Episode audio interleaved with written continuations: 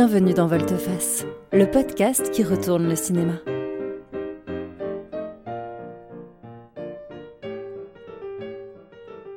C'est le rendez-vous qui cherche ce que les films révèlent de nous et du monde qui nous entoure.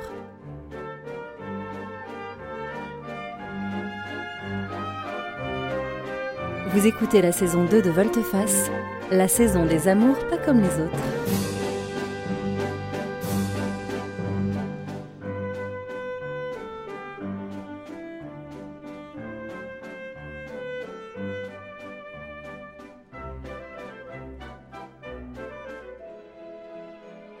Aujourd'hui, dans Volte-Face, on parle du film Je veux manger ton pancréas de Shinichiro Ushijima de 2018.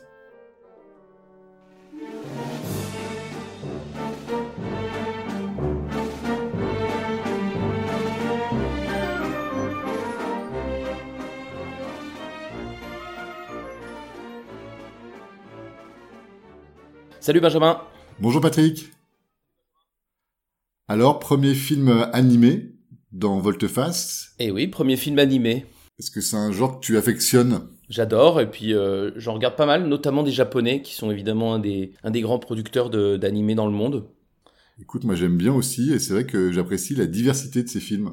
Ouais, ouais, ils sont, ils sont pas forcément si connus que ça, évidemment, les gens connaissent très bien euh, les mangas euh, Dragon Ball et tout ça. Et puis, je pense maintenant, les gens connaissent bien aussi l'œuvre de, de, Miyazaki et donc les princesses Mononoke, Voyage de Chihiro. Ils ont raison, hein, moi je trouve que c'est vraiment des, des grands chefs-d'œuvre. Mais comme tu dis, c'est beaucoup plus varié que ça. Il y a, y a plein d'œuvres euh, extrêmement intéressantes à découvrir. Oui, si on peut en citer quelques-unes, dans le spectre un peu de la science-fiction, il y a tout ce qui est Akira, Ghost in the Shell. Ouais, alors Akira, Akira particulièrement peut-être parce que c'est celui qui a lancé hein, la mode euh, en, en Europe, c'est le premier qui est arrivé en Europe. Donc Akira c'est Otomo, donc là vous allez voir c'est de, de l'animé pour adultes, hein, soyons clairs. Oui, il y a des, aussi certains films qui sont peut-être plus orientés vers l'enfance, justement on a parlé de Miyazaki, avec une partie de sa production comme peut-être Le Voyage de Chihiro ou Mon voisin Totoro, qui sont euh, ouais. plus orientés vers hein, le monde de l'enfance. Même si le voyage de Shiro, je le montrerai pas tout de suite à mon fils. Et en fait, il euh, y a aussi beaucoup d'autres, euh, beaucoup d'autres œuvres. Alors il y a ce, celle dont on va parler aujourd'hui, mais euh, vous pouvez vous, vous, si vous êtes curieux, vous pouvez aller voir ce qu'a fait Takahata. Alors son film très connu, c'est Le Tombeau des lucioles. C'est l'associé de Miyazaki. Il a fait plein de choses intéressantes. Et puis plus récemment, on a beaucoup entendu parler d'un film qui s'appelle Your Name de Makoto Shinkai. Et c'est vrai que Makoto Shinkai, il a fait des films très intéressants. Donc vous pouvez aller un, un, petit peu voir. Moi, ce que je trouve qui est intéressant dans la dans l'animation japonaise, il y a plusieurs choses, mais la première, c'est que justement les Japonais, ils ont jamais considéré que l'animé était un genre pour enfants. Une grande partie des films d'animation japonaise sont des films qui sont vraiment des vrais films, c'est-à-dire qu'ils ont vraiment une mise en scène, un scénario, et ils cherchent pas juste à faire de l'entertainment pour enfants. Je trouve que ce qui est assez frappant, c'est que même sur le, cinéma très euh, enfantin japonais, il est très accessible pour les adultes. Et moi, je sais que quand je montre un animé japonais à mon fils, donc fait pour un enfant de 4-5 ans, bah, en général, je regarde jusqu'au bout parce que ça marche. Parce que c'est justement une, narration euh, très travaillée, euh, etc. Ça, je trouve ça vraiment, euh, vraiment chouette dans l'animation japonaise. Et c'est vrai que pour tous les animés, que ce soit des animés japonais ou américains ou européens, on a souvent associé ça à l'enfance et justement des productions pour les enfants.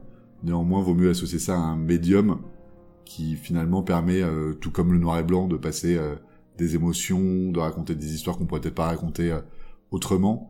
Et c'est plutôt un médium que un style de film, l'animation. Exactement. Alors pour ceux qui, je vais pas rentrer dans la technique, mais il y a, juste un petit truc qui est intéressant dans l'animation japonaise qui fait que d'ailleurs, notamment les Américains et aussi les Français l'ont un peu décrié quand ils l'ont découverte, mais moi je trouve que c'est une façon de faire l'animation qui est assez intéressante c'est que quand vous regarderez, je veux manger ton pancréas ou des Miyazaki, vous verrez que très souvent, en fait, on, filme un dessin et euh, la caméra bouge dans le dessin. Et donc, euh, évidemment, c'est pas un dessin animé, c'est plutôt la caméra qui bouge à l'intérieur du dessin. Et dans Je veux manger ton pancréas, on voit beaucoup ça. Hein, on voit beaucoup des décors fixes avec des personnages qui passent devant ou même des décors avec la, la caméra qui bouge à l'intérieur. Ça, c'est très japonais.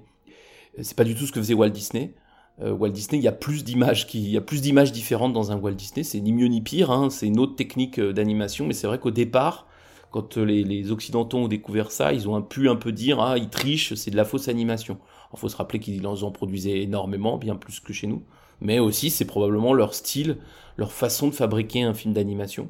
Moi je trouve ça passionnant. On n'a pas parlé de Satoshi Kon euh, aujourd'hui, mais Satoshi Kon aussi c'est un grand animateur japonais et il a aussi énormément cette euh, technique de, caméra qui bouge à l'intérieur d'un dessin fixe.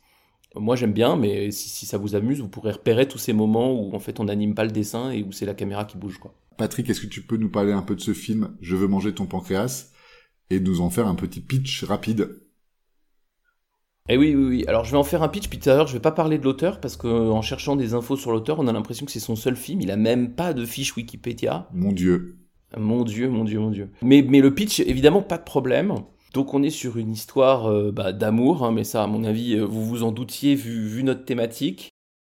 Mais c'est une histoire d'amour euh, très particulière parce que Sakura est une, une lycéenne, je suppose qu'elle doit avoir 15-16 ans, lycéenne japonaise, qui est atteinte d'une maladie et elle sait qu'elle va mourir dans les quelques années qui suivent ou les quelques mois qui suivent. Et elle va rencontrer Takumi à l'hôpital qui lui vient pour quelque chose de bénin Takumi va lire son journal intime, enfin quelques pages, et s'apercevoir qu'elle est malade. Ils se connaissent pas. Et à partir de là, va se créer une relation entre eux deux parce que Sakura avait décidé de ne parler de sa maladie à personne, si ce n'est évidemment à ses parents, mais pas à ses amis. Et en revanche, à Takumi, par la force des choses, euh, elle, lui en a parlé, et donc va se créer une relation qui va se baser beaucoup sur euh, tu sais que je vais mourir, et donc je veux que tu sois à mes côtés et tu peux être le seul qui sera à mes côtés euh, pendant ces mois-là en sachant ce qui va m'arriver. Et donc on va avoir une histoire d'amour autour de ce, de ce point de départ-là. Une histoire d'amour qui va se déclencher, pas tout de suite, hein, mais qui va se déclencher sur, sur, sur, ce point de départ-là. C'est un très beau film, c'est un film euh, vraiment sentimental sur ces deux adolescents qui doivent s'ouvrir à la vie malgré les chances de la mort de, de Sakura. C'est un film qu'on trouve assez facilement, il est édité en DVD, Blu-ray, et il est euh, disponible sur Netflix. Ouais, c'est un film que j'ai beaucoup apprécié aussi, euh, je trouve que c'est c'est assez intéressant et et on a fait beaucoup de bah, évidemment on a fait que des histoires d'amour dans cette dans cette saison 2 de Volte-Face. Mais celle-ci, elle est vraiment, euh, c'est vraiment une pure histoire sentimentale. Hein. Tu vois, Christine, c'est aussi, c'est aussi un, prétexte à film d'horreur et tout ça. Là, il y a vraiment que ça. Mais je trouve que ça marche bien, euh, on va en reparler, il y a beaucoup d'émotions. C'est, un, un chouette film.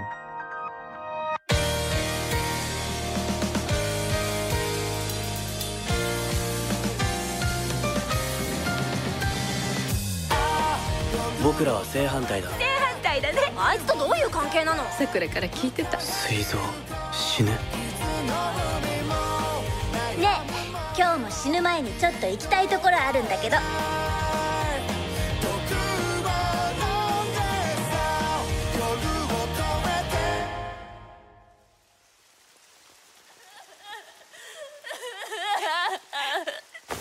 サクラはどうしてお前なんかと？なんか答えなさいよ！君は本当に死ぬの？死ぬよ。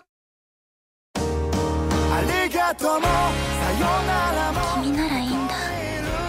誰かと心を通わせること。そのものを指して生きるっていうんじゃないかな。あの子は誰かがそばにいて見ていてあげなきゃいけないの。あんたにそれができる。あんたさくらのことどう思ってんの？On en parle un petit peu dans le pitch. Quelle est cette première rencontre, la rencontre de ces deux personnages Takumi et Sakura. Oui, oui, j'ai dit dans le pitch. Donc effectivement, ils sont tous les deux à l'hôpital, elle pour un truc euh, grave qui va la tuer et lui pour un truc bénin, mais il se trouve que il va tomber sur son journal intime. qu'elle a oublié en fait, qu'elle a oublié à sa place dans la salle d'attente.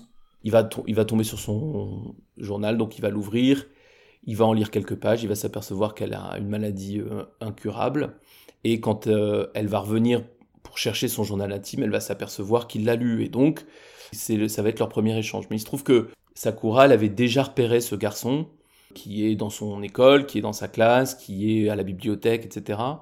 Et en fait, euh, ce qui est assez intéressant, il y a beaucoup de débats dans le, dans le film sur est-ce que cette rencontre était un hasard ou est-ce que c'était le destin, etc.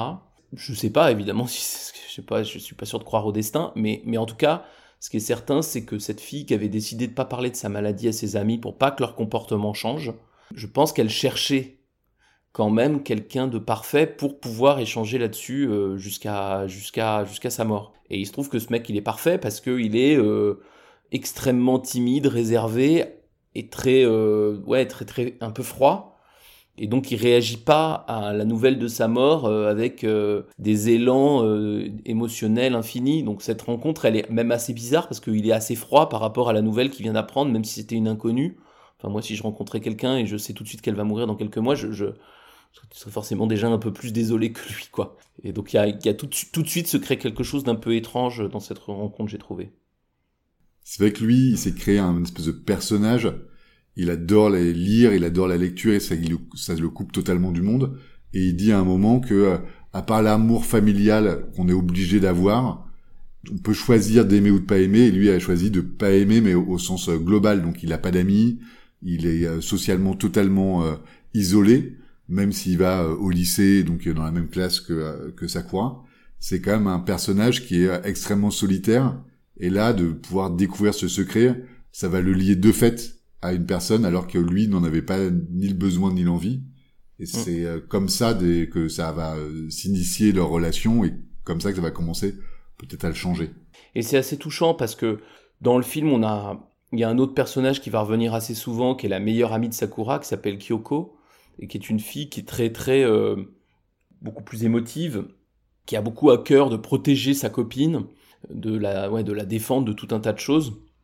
Et on comprend un peu que Sakura ne lui livre pas son secret parce qu'effectivement, elle a quelque chose de tellement euh, le, dedans à l'extérieur qu'elle euh, est impressionnante et on se dit qu'est-ce qui va se passer si je lui confie un secret de ce genre? Et je crois que là aussi, l'effet de contraste de ce garçon, d'ailleurs, il est filmé. Euh, je parlais tout à l'heure d'une animation où on, bougeait pas beaucoup les, les, décors, mais lui, pour le coup, l'animateur, il s'est pas embêté, il bouge très peu son visage, c'est vraiment presque un masque je pense que c'est pas que du style, je pense que c'est mm. aussi choisi d'avoir un, personnage aussi peu expressif, parce que quelque part, elle, c'est une aubaine incroyable, et je pense que c'est ça qui fait qu'elle l'avait déjà repéré, et qu'elle avait, parce que c'est qu'au fond d'elle-même, elle a besoin de cette espèce de, de miroir sans, sans teint, tu vois, de miroir euh, qui va juste pouvoir recevoir tout ce qu'elle a en, en, elle, euh, sans lui en renvoyer trop.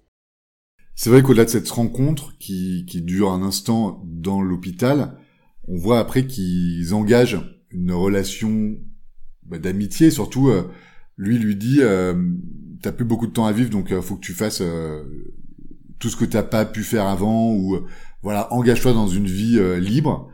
Et elle lui répond "Si j'ai le droit de faire ce que, ce que je veux, je veux faire toutes ces choses avec toi." Et donc lui, il est un peu pris à son propre piège.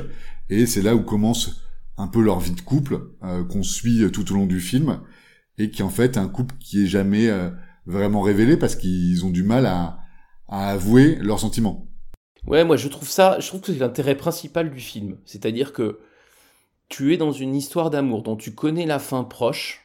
Et pour revenir sur cette fin proche, là il y a un flashback, le film est en flashback et la première, la scène d'ouverture, c'est l'enterrement de euh, Sakura, donc on sait que son histoire de maladie c'est pas un petit mensonge ou c'est pas euh, quelque chose qu'elle a fait pour faire peur aux autres.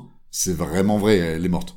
Oui, oui, et puis on va voir assez vite les médicaments, il y en a beaucoup. Bon, je pense que si tu as une relation comme ça, euh, donc dont on sait la fin proche, la réaction logique, ce serait un peu de la vivre en accéléré, c'est-à-dire de se dire, euh, on, brûle un peu les étapes. Je dis pas qu'il faudrait qu'ils se marient alors qu'ils se connaissent à peine, mais tu vois, on pourrait imaginer que ça aille un petit peu plus vite que dans la vie normale. Et ce que je trouve assez fin dans le film, c'est que c'est l'inverse qui se passe. C'est-à-dire que Sakura et Takumi, ils prolongent, vous savez, ce moment de, de l'histoire d'amour où on est déjà séduit, mais on n'a pas encore conclu, on s'est pas encore embrassé, on s'est pas encore euh, euh, avoué notre amour. Et donc en fait, au lieu d'avoir une, une truc en accéléré, ils l'ont ralenti, de sorte que on ne vit que ce moment qui d'habitude est beaucoup plus bref, mais qui là est allongé et qui est ce moment un peu magique de euh, l'histoire d'amour qui va commencer, celle où quand on rentre le soir, on se dit est-ce que je vais lui avouer, est-ce que je vais pas lui avouer, où l'émotion est maximum. Et je trouve que le, film est assez habile de nous avoir proposé l'histoire de non, non, on n'accélère pas, au contraire. On ralentit et on profite de cette étape un peu magique euh, d'une histoire d'amour. Et le film montre aussi plein d'opportunités qui n'ont pas été saisies par les personnages.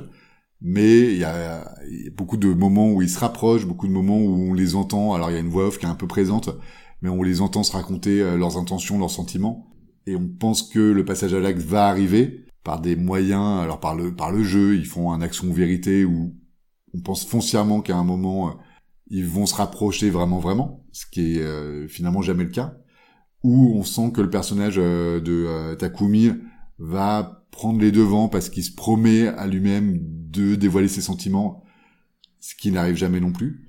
Et c'est vraiment ça qui est intéressant, c'est de voir que euh, l'un et l'autre sont prêts, l'un et l'autre ont envie de euh, peut-être euh, créer un couple, alors qu'en fait ce couple n'arrive n'arrive jamais. D'un autre côté, ces personnages qui finalement se ressemblent pas trop, lui c'est le méga introverti qui parle à personne à l'école, et elle c'est la jolie fille de la classe, qui a plein de copines, qui est hyper entourée. En fait, toute la classe et tous les amis de euh, Sakura interprètent en fait cette liaison comme quelque chose qui euh, leur déplaît et finalement leur couple il est plus vu par le monde extérieur que par euh, eux deux. Ouais, exactement. Et d'ailleurs, le, le, fait de beaucoup nier auprès de leurs proches qui sont ensemble, d'ailleurs, ce qui est vrai, ils sont pas vraiment ensemble, je pense renforce leur désir. Ce que je trouve que c'est que cette rencontre qui dure et ce et cette euh, histoire d'amour qu'on dont on fait durer les prémices, les préliminaires, je trouve que ça a un effet sur le film qui fait que le film est extrêmement émotionnel. Je trouve qu'on est on est dans un film où pour le spectateur, cette, ce stade-là de l'histoire d'amour, c'est le stade le plus important, c'est celui où on a envie que ça bascule. Et si je le retiens pendant 1h40, 1h45, bah, en fait, je fais monter, monter, monter l'émotion. Et je trouve que, du coup, au moment du, dénouement, dans le dernier quart, parce que ça, s'accélère pas mal dans le dernier quart, ou même dans le dernier cinquième, c'est assez tard, on relâche un peu toute cette émotion que le film a fait grandir, notamment parce que c'est très lent. Alors quand tu dis ils font rien, si, ils vont quand même se prendre dans les bras, mais ça va prendre beaucoup de temps. Ça va être d'ailleurs un peu contrarié la première fois qu'ils se prennent dans les bras. Euh, elle va faire passer ça pour une blague, alors que c'en était pas une évidemment, hein, mais elle va faire passer ça pour une blague. Lui, il va en être extrêmement peiné, elle va s'excuser. Au lieu de dire je t'aime, ils vont lui dire tu m'apportes beaucoup, euh, tu m'apprends plein de choses. Et donc en fait, y y a, on tourne autour du truc. Nous, on est conscient de tout en tant que spectateur. On est conscient qu'elle est amoureuse de lui et on est conscient qu'il est amoureux d'elle. Et le fait qu'ils retiennent, bah, je trouve qu'on est dans cette, euh, juste dans cette période la plus, euh, est-ce qu'il va me dire oui, quoi, et qui dure pendant 1h40. Et je trouve ça assez rare finalement. Euh, on n'a pas, comme dans Lunchbox, Lunchbox ils se voient pas, mais en fait ils, ont, ils assument quelque part leur relation, elle est épistolaire, mais c'est une vraie relation. Là, il y a un truc de, de retenue que je trouve assez, assez incroyable et très très émotionnel. C'est vrai que le film nous plonge dans cette relation euh, et dans ses sentiments en nous montrant un peu que la bulle dans laquelle ces deux personnages vivent. On voit les personnages euh, euh, extérieurs, donc Kyoko, la meilleure amie, où il y a encore un autre gars qui est un peu l'ancien copain de, de Sakura, qui est un peu le beau gosse de la classe, qui viennent vraiment comme des agressions extérieures. Et on a cette bulle un petit peu magique ou de protection qui les entoure qui va éclater justement dans, dans comme tu l'as dit, hein, dans le dernier, euh, la dernière partie du film. Et c'est assez intéressant de voir euh, comment justement euh, ces personnages qui sont créés, leur environnement, leur monde, arrivent à bah, créer en fait ce, ce, couple qui est plutôt un univers qu'une relation amoureuse ou charnelle. Oui, oui, et t'as raison, et cet univers, il est beaucoup créé par leur contraste entre deux, puisqu'elle est aussi pétillante qu'il est réservé, elle est aussi pleine de vie qu'il euh, exprime peu de sentiments, et du coup, il y a quelque chose aussi d'assez, euh, d'assez extraordinaire à les voir se rapprocher. Et ce qui nous amène d'ailleurs à la question de ce que ça change pour eux. On l'a dit, c'est presque le destin, et oui, le film, il nous montre que l'amour peut changer les gens. Enfin, pour le coup, là, c'est très littéral dans ce film-là, et on les voit changer tous les deux. Oui, et c'est même dit, c'est ça qui est assez rigolo, c'est que, euh, alors c'est peut-être le, justement le fait que le médium soit un animé et qu'il y ait beaucoup de, voix off, on nous parle vraiment, on entend le personnage dire euh, c'est incroyable ce qu'elle a changé sur moi, euh, j'aurais jamais été dans cette situation, elle m'a transformé. C'est assez rigolo de voir justement cette partie de la création d'une histoire d'amour ou d'un couple qui est l'effet l'un sur l'autre, qui est littéralement exprimé par des personnages. Alors ils sont pas face caméra, mais par euh, la voix off et par euh, euh, les actions qu'ils peuvent réaliser. Donc lui un attachement incroyable à cette fille alors qu'il voulait même pas avoir d'amis avant. elle justement le bah, ce besoin qu'elle a de pouvoir rentrer au connivence avec ce garçon alors que tout est fini et lui l'aide à porter son secret qui est un secret terrible. Je me demandais, est-ce que tu t'intéresses aux filles? Pourquoi tu me poses cette question? C'est parce que tu n'en regardes aucune. Et pourtant, il y en a très jolies ici. T'as déjà eu une copine? Non, jamais. J'ai pas d'amis, alors une copine. T'es sérieux? Mais comment ça se fait? T'as pas envie d'avoir des copains, de tomber amoureux, d'avoir une vie normale, quoi? J'en sais trop rien. Parfois, je me dis que ça doit être sympa de sortir, d'aller s'amuser. Mais au final, je me rends compte que pour moi, l'univers des livres est bien plus plaisant que le monde réel. C'est donc pour ça que tu passes autant de temps à la bibliothèque? J'ai eu un petit copain. Mais j'ai rompu il y a pas longtemps. Quand tu as su que t'étais malade? Non, rien à voir avec ça. D'ailleurs, je n'en aurais jamais parlé. Il est en classe avec nous, tu dois le connaître. Mais je te dirai pas de qui il s'agit. Personne n'était au courant, je préfère que ça reste secret. Il était parfait en tant qu'ami, mais en tant que petit ami, c'était la cata. Il était possessif, jaloux et beaucoup trop insistant. C'est mieux que ce soit fini. Parce que ce qui est intéressant, c'est que le film ne nous montre pas la supériorité de Sakura sur Takumi. Alors, on a l'impression au début, hein, parce que elle est tellement pétillante, tellement séduisante, et lui, il est tellement réservé qu'on se dit, bah vas-y, réveille-toi, mon gars. Mais en fait, on se rend compte aussi pendant le film qu'elle aussi, elle a besoin de, changer. Parce que le fait de ne parler de sa maladie à personne, c'est en fait une pudeur qui ressemble à, celle de, Takumi. Elle l'exprime de toute façon totalement différente, mais elle ressemble. Et elle n'a pas du tout de gravité dans, son, dans, sa façon d'être. Et Takumi, d'abord, dans le, quand il joue à Action Vérité, il lui pose des questions beaucoup plus profondes sur c'est quoi pour toi la vie, quelle petite fille étais-tu, etc., etc. Et il le fait pas juste par euh, parce qu'il est euh, triste, c'est aussi parce que lui, il a une espèce de profondeur. Et en fait, je crois qu'elle, euh, il lui amène cette profondeur, il lui amène une forme de gravité. Et d'ailleurs, à un moment donné aussi, elle le remercie. Elle lui dit en fait, moi, j'avais l'impression d'être une jeune, une, jeune femme comme comme toutes les autres lycéennes parmi tant d'autres. Et grâce au fait d'être regardée et d'être admirée par ce garçon qui n'aime pas les gens, euh, et ben elle se rend compte qu'elle a quelque chose de singulier et donc ça lui donne, je trouve, du poids et de la, ouais, de la, une forme de gravité mais positive pour moi, tu vois, une, forme de profondeur quoi. Et, les deux bougent en fait, ça c'est vachement intéressant. Hein. Ouais, c'est vrai que les personnages gagnent en profondeur par leurs échanges, par leurs rencontres, alors que finalement ils sont dans un environnement qui est un petit peu, euh, moi je voulais dire fantastique, alors pas dans le terme fantastique où il se passe des choses euh, extraordinaires, mais euh, fantastique de légèreté. Elle, il y a une séquence où elle est hospitalisée. Alors, j'ai jamais vu des scènes d'hôpital dans n'importe quel film où c'est aussi joyeux, alors qu'elle est censée euh, être euh, ultra médicamentée, de souffrir. On la voit que dans des situations où elle danse, où il y a ses copains qui viennent la voir. On la sent pas, et c'est peut-être moi ce qui m'a peut-être le moins plu dans le film, c'est que la menace qui rôde autour d'elle, on la voit vraiment très peu. Euh, on sait on sait qu'elle va mourir. On a vu son enterrement et finalement euh, sa maladie un peu dure, ça l'empêche pas de faire grand chose. On voit pas qu'elle a besoin d'un support. Lui, il aide pas à marcher ou euh, c'est ça qui m'a un peu moi perturbé ou qui, qui a fait que finalement, même si c'est peut-être justement l'amour qui lui permet de passer ce moment avec un peu d'insouciance, je trouve qu'on est un peu dans un parti d'une représentation assez fantastique de, de, de la vie à ce moment-là. Ouais, quand on préparait l'épisode, tu parlais de merveilleux. Je suis plus d'accord avec le merveilleux qu'avec le fantastique en réalité, parce qu'il n'y a, y a, pas de fantastique dans le film, mais effectivement, il y a du merveilleux au sens où, comme tu le dis, euh, il n'y a pas de rapport avec la réalité. On n'a jamais vu quelqu'un avoir une maladie aussi grave et aussi peu de symptômes visibles. Elle a une attitude, on sait hein, quand les gens sont malades, on, se dit souvent, oh là là, qu'est-ce qu'ils sont courageux, etc. Mais elle, elle, a une attitude, une insouciance qui est incroyable. pour moi, on est vraiment dans le merveilleux, c'est-à-dire qu'on est vraiment dans un monde parallèle. On va en reparler sur la fin de l'histoire. Il, y a, deux moments pour moi où ça coupe le, réel. Alors moi, ça me gêne moins parce que euh, justement, je crois que l'auteur, il veut vraiment éviter euh, le propos sur la maladie. Je crois que la seule question qu'il veut poser, c'est comment l'amour peut changer les gens et qu'est-ce que l'urgence peut avoir sur l'amour. Mais pour moi, il s'en fout un peu de tout ça.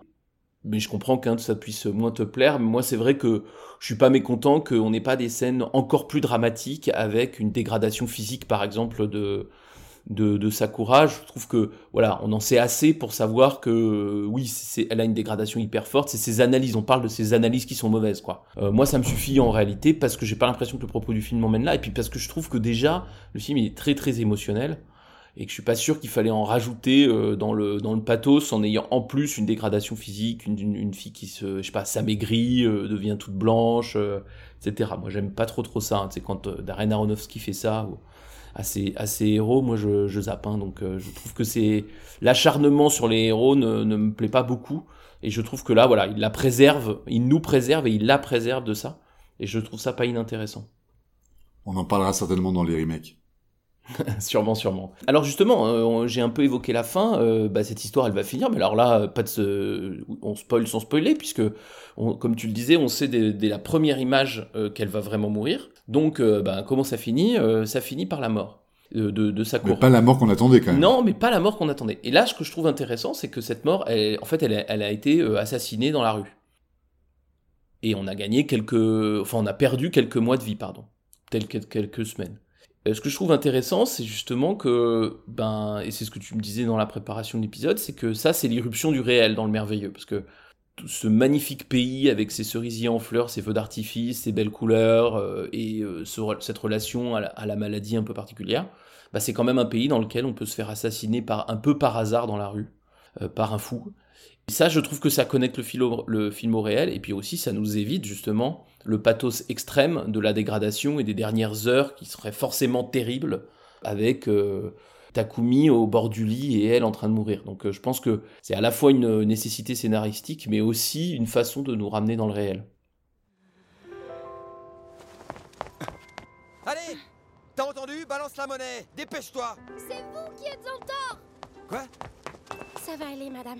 Vous avez parfaitement entendu ce que j'ai dit. C'est vous qui êtes en tort! Qu'est-ce que tu me veux, toi? Je veux hein simplement que vous preniez vos responsabilités. Vous ne savez pas lire?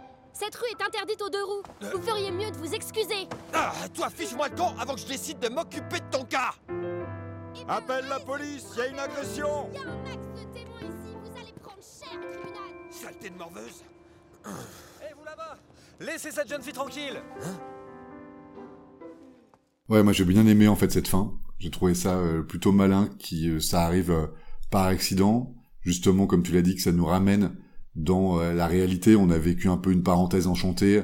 On a vécu euh, euh, la vie de ces deux adolescents qui justement s'émerveillent l'un l'autre, qui se permettent de, de vivre ce qu'ils ont jamais voulu ou pu vivre avant. Et ça te remet un peu les pieds sur terre et ça te rappelle que bah, elle, elle devait mourir de toute manière, que lui il devait avoir s'en sortir un jour ou l'autre sans elle, et ça arrive de manière ultra brutale mais de manière assez intéressante. Moi, j'ai vraiment euh, aimé un peu ce côté euh, malgré tout violent de la fin, qui nous rappelle que euh, en fait, ils sont pas seuls sur Terre. Ouais. Je suis... Alors que le film nous les montre justement, alors un peu en classe, un peu avec d'autres personnages, mais on les a beaucoup vus tous les deux. Euh, lui, c'est un personnage qui s'efface beaucoup et donc qui s'efface assez rapidement quand il y a un nouveau personnage qui arrive. Donc Kyoko, la meilleure amie, ou euh, lance un petit copain, le beau gosse, où finalement il se peu. Et il y a, y a une espèce de running gag où il croise toujours le même mec de, de du lycée qui euh, lui propose à chaque fois des chewing-gums, et à chaque fois il dit non, jusqu'à la fin, où pour la douzième fois il lui propose, il dit non, puis il dit oui, pour se dire qu'il peut se connecter ou il doit se connecter avec la réalité, lui qui est toujours enfermé dans ses bouquins, et finalement cette violence très brutale euh, nous remet un peu dans cette réalité et nous dit que finalement ces personnages-là, c'est peut-être pas que des personnages de fiction, pas que des personnages d'animé, mais aussi des personnages qui doivent évoluer dans euh, la vie finalement assez réelle. Oui, et puis je pense que c'est une façon de dire à Takumi, ouais, enfin il faut, il y avait de l'urgence pour Sakura parce qu'elle allait mourir d'une maladie, mais quelque part il y en a pour tout le monde parce que on va tous mourir un jour, et puis parce que, euh, voilà, même sans parler de la mort, euh, on ne sait pas ce que la vie nous réserve, et donc il faut en profiter. Et donc je pense que cette mort-là, elle est encore plus forte. Et d'ailleurs, à ce moment-là, il dit, euh, tu n'as pas tenu ta promesse de me dire euh, quand est-ce que tu allais mourir, enfin le jour où tu allais mourir, et moi j'ai pas pu tenir ma promesse de te rendre le livre que tu m'avais prêté. Et en fait, c'est, je trouve que c'est intéressant aussi qu'ils aient pas tenu cette promesse-là, parce que du coup, ça dit bien ce que Sakura veut lui dire depuis le début, c'est il faut vivre mon gars. Parce qu'en fait, euh, ces promesses-là, ça sert à rien de les faire, parce que pas du tout sûr de pouvoir les tenir. Et je, trouve aussi que c'est intéressant, ça donne aussi de la profondeur à ce qui vient de se, à ce qui s'est passé, sans compter que je te dis, ça nous évite en plus euh, euh, une fin euh, hyper dramatique et je sais pas si on avait besoin de ça en plus, quoi. Ouais, hyper pathos, je te l'accorde. Et surtout, elle, elle lui transmet son héritage, donc elle lui transmet pas tout son héritage, mais elle lui transmet justement son, son petit carnet, son petit journal intime. Et c'est à lui de se dire qu'est-ce qu'il va en faire elle, elle lui a un peu mis le pied à l'étrier de euh, faire un pas dans la vie réelle et de s'ouvrir aux autres. Et finalement, devenant euh, détenteur un peu de son histoire à elle et euh, de sa postérité, il va devoir se confronter aux autres, alors les autres qui sont présentés par Kyoko, la meilleure amie, pour justement bah, s'établir dans le monde d'après, dans le monde d'après Sakura.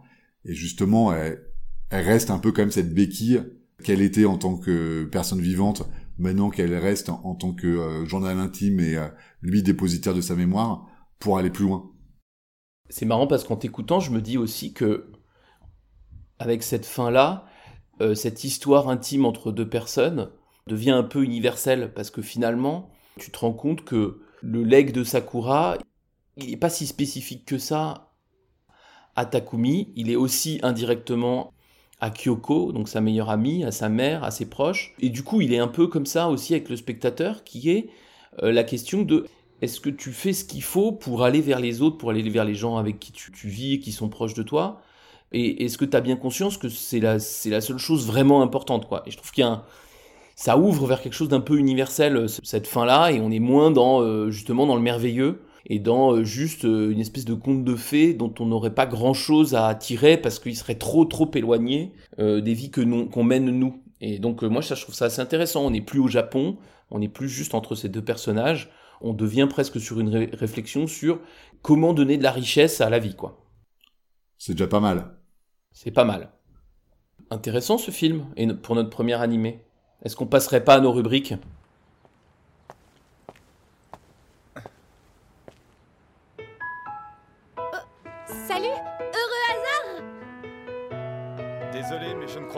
Hasard.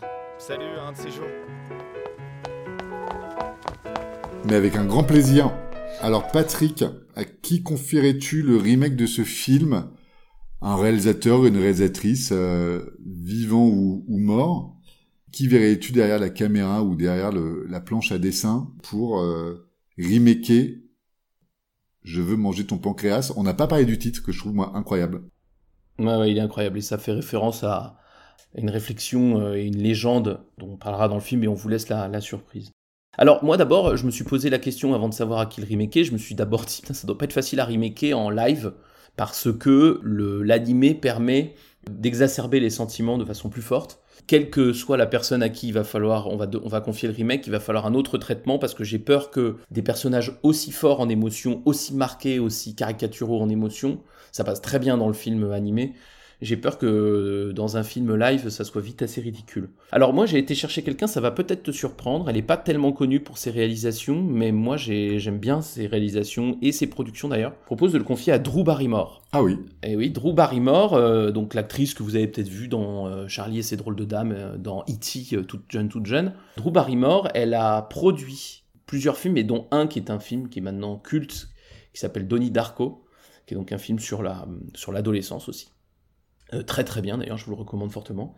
Et puis elle a réalisé des films, et notamment elle en a réalisé un qui s'appelle Bliss. C'est son premier film, je ne sais pas exactement ce qu'elle a fait après. Et Bliss, c'est un film d'ado aussi. Où ils font du roller, c'est ça passe dans l'une.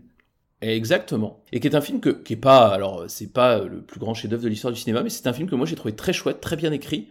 Et j'ai trouvé qu'elle avait une capacité à montrer les ados d'une façon euh, extrêmement tendre, qui marche très bien, que ce soit dans Donnie Darko ou dans Bliss. Et je me suis dit que c'était quelqu'un qui avait sûrement une sensibilité euh, particulière pour cette tranche d'âge. Et je pense qu'elle aurait pu faire un film assez différent, hein, puisque comme je disais en live, tu peux pas aller là-dedans. Mais je pense qu'elle aurait pu faire un film assez intéressant de cette histoire d'adolescent. Ça aurait probablement pas été non plus le plus grand film de l'histoire du cinéma, mais je trouve qu'elle a une, Elle a une tendresse, elle a une capacité à nous faire aimer ses personnages, qui fait que j'aurais aimé la voir dans cet exercice, euh, Drew Barrymore. Ouais, c'est intéressant. Écoute, euh, dans la même idée, je vous conseille moi de regarder le film de Jonah Hill qui s'appelle euh, Mid-90s, où c'est euh, bah, lui aussi un, acteur qui a, fait son, son, premier film sur des adolescents, avec aussi ce vraiment cette mise en abîme sur les sentiments et ces sentiments un peu étranges de vouloir appartenir à un groupe, de vouloir ressembler à un modèle. Moi, j'avais adoré ce film qui a dû sortir il y a deux ans, qui a eu une sortie assez confidentielle en France, mais qui avait assez marché aux États-Unis. Alors moi, j'aurais pas du tout regardé dans cette direction. Moi, j'allais plutôt dans le pathos. Pas dans le pathos, mais dans les sentiments et dans les sentiments un peu froids. J'aurais proposé de le remake à, alors je ne sais pas le prononcer, je suis désolé euh, par avance, à Andrei Vyagintsev, dont moi j'ai adoré le film euh, Faute d'amour en 2017 et qui, je crois, a un chef-d'œuvre qui s'appelle euh, Léviathan en 2014. Moi, Faute d'amour, j'ai adoré. Donc c'est euh, l'histoire d'un couple dans la banlieue de Moscou, euh, classe moyenne, qui est en instance de divorce et ils ont un enfant et cet enfant disparaît et on se rend compte que euh, la disparition de l'enfant euh, en fait arrange les deux camps parce qu'ils se divorcent dans des conditions un petit peu violentes où non, ils s'entendent plus du tout et justement en tant que parent ils doivent chercher l'enfant mais en tant que divorcés et voulant se créer une nouvelle vie en fait la, la disparition de cet enfant les arrange presque et moi, je trouvais que c'était un film hyper fort. J'ai trouvé que c'est un film euh, justement très violent, euh, aussi très sentimental, euh, qui bousculait un peu euh, bah, la, la, norme et les sentiments sur le rapport euh, parent-enfant. C'est un film qui m'a beaucoup marqué, que j'aimerais bien revoir. Et je pense que euh, ce réalisateur russe pourrait s'approprier un peu les thématiques justement de les raisons, de la raison de vivre, de la gestion de la maladie, de passer outre, de vouloir un peu enchanter le quotidien de quelqu'un parce que finalement euh, Sakura ce qu'elle propose à, Takumi c'est de d'ouvrir la porte de la réalité de sortir de ses livres et euh, de rentrer dans le monde réel où finalement on peut vivre des aventures on peut vivre des sentiments on peut rencontrer des gens des personnes qu'elles soient bonnes ou mauvaises mais qui va nous permettre de devenir quelqu'un. Il y a tout un passage dans le film qui nous dit que finalement on n'est que ce qu'on est par rapport aux autres et que si on est avec personne et ben en fait on n'est rien je pense que Andrei euh, pourrait nous parler de ça euh, de manière assez crue et euh, finalement assez intéressante. Ouais, je pense qu'on peut faire les deux remakes euh, la même année, parce qu'effectivement, il y a assez peu de chances qu'on aboutisse au même résultat, et ce serait très intéressant de voir le, le traitement plus pathos et russe d'un côté, et le traitement beaucoup plus teen movie à l'américaine de l'autre. Ouais, j'aimerais bien, j'aimerais bien voir les deux, en fait, et les comparer, ça serait très intéressant. C'est la première fois qu'on peut discuter tous les deux D'habitude, t'es toujours le nez fourré dans tes bouquins. Pourquoi t'es pas à la bibliothèque? T'es malade? C'est vrai que tout le monde l'est un petit peu en ce moment. Je te laisse, je vais rater mon tram. Je suis pressé. Attends, attends, on peut discuter deux minutes quand même. J'ai un service à te demander. Maintenant, vous savez que pour les, envies, on essaie de se donner un petit thème qui est en rapport avec le film qu'on vient de voir. Alors, il adore les livres, notre ami euh, Takumi. Euh, il travaille dans une bibliothèque. Il va faire venir Sakura. Enfin, Sakura va d'ailleurs euh, venir travailler dans cette bibliothèque avec lui. Et donc, on a choisi des films où la bibliothèque a un rôle important ou un rôle dans le film. Et toi, Benjamin, qu'est-ce que tu as trouvé comme film avec une bibliothèque ou qui met la bibliothèque en scène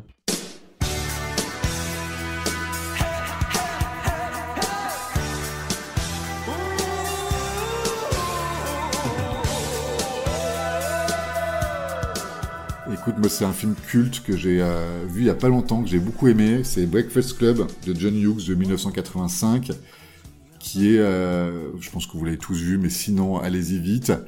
C'est l'histoire de cinq lycéens qui sont collés un samedi matin parce qu'ils ont fait des conneries pendant la semaine, qui se retrouvent collés dans la bibliothèque du lycée et qui euh, vont commencer à, se découvrir et à, devenir amis alors que finalement euh, ils sont tous différents. Il y a euh, le geek, le sportif, le rebelle, la jolie fille et la névrosée. Et ils se retrouvent tous, ils ont rien à se dire et finalement ils vont commencer à parler, à partager justement là aussi leurs émotions et leurs émois d'adolescents et créer ce, club, ce breakfast club C'est un film qui a vraiment, euh, moi je trouve qu'il a pas perdu dans euh, ses sentiments, dans euh, son rythme, dans son humour. C'est un film bah, finalement des années 80 qui, qui passe bien aujourd'hui. Et justement, ils sont collés dans la bibliothèque du lycée. Donc on les voit toujours dans cet environnement, voilà, qui est un peu pesant, du savoir, de de l'autorité, de tout ce qu'ils essayent un peu de rejeter, mais qui va en fait les souder eh ben écoute, peut-être que nos auditeurs l'ont tous vu, mais moi je l'ai pas vu. Alors je me suis noté sur mon petit papier de regarder Breakfast Club. Qui je crois est sur Netflix aussi. Ah bah écoute, euh, eh ben écoute, je vais aller voir ça. Moi je, alors là, euh, alors là, tous nos auditeurs l'ont vu et toi aussi.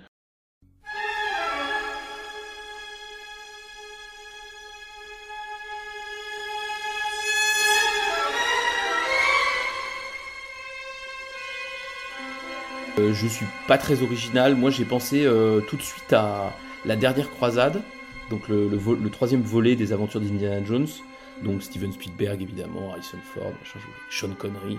Il y a une scène de bibliothèque hyper importante dans l'intrigue où euh, Indiana Jones, vous vous en souvenez sûrement, cherche un indice et va, va monter à l'escalier pour s'apercevoir qu'en regardant le, sol de la bibliothèque de haut, on, y voit la croix qui permet de comprendre euh, l'indice. Bon, c'est pas très original, mais c'est vrai que quand on. Enfin, l'idée m'est venue tout de suite, instantanément, quand on s'est donné ce thème-là, et j'ai pas réussi à me la sortir de la tête, donc je me suis dit que, comme dirait euh, Sakura, c'est sûrement le destin. Et donc il fallait que je parle de, Spielberg, et puis euh, on n'a quand même pas parlé de ce très grand réalisateur, même si moi j'ai des réserves sur toute une partie de sa filmographie.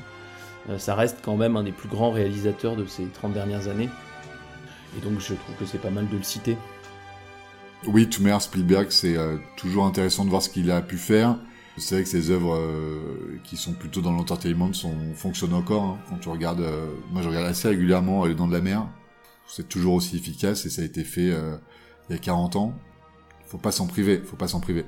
Ben moi, Les Dents de la Mer, Les Dents de la Mer, Jurassic Park, les Indiana Jones en particulier, le 1 et le 2, c'est des films qui, prennent pas une ride. Après, moi, j'ai beaucoup plus de réserves sur ces films dits sérieux. La liste de Schindler, j'aime pas beaucoup. Euh, le soldat Ryan non plus. Je trouve qu'il y a, c'est un peu lourd, mais euh, un peu pâteau même, pas dans la réalisation, mais dans les messages qui passent. Mais, mais non, mais Spielberg est un immense metteur en scène. Et attendons de voir ce qu'il va faire du remake de West Side Story, qui est finalement un peu entre les deux. Ouais. On verra. J'avoue que moi, je suis pas un grand fan, je vais pas à chaque fois, j'attends de voir si les gens ont aimé avant d'y aller. Je lui préfère Clint Eastwood dans les grands, dans les grands monstres sacrés.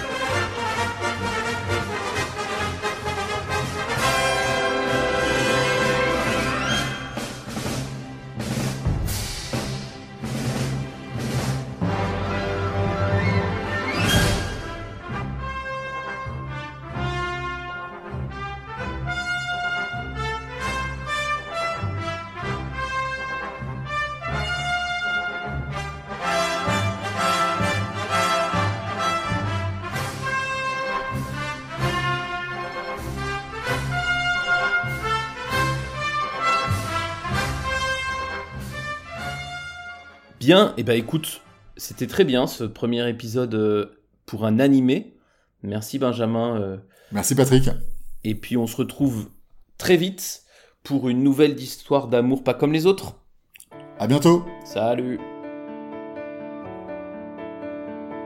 Vous venez d'écouter un épisode de Volteface, le podcast qui retourne le cinéma. N'hésitez pas à partager, liker et commenter cet épisode s'il vous a plu.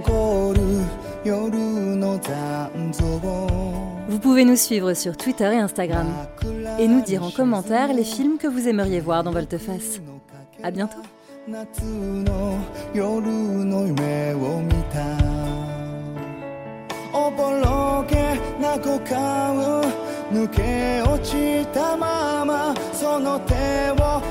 சந்த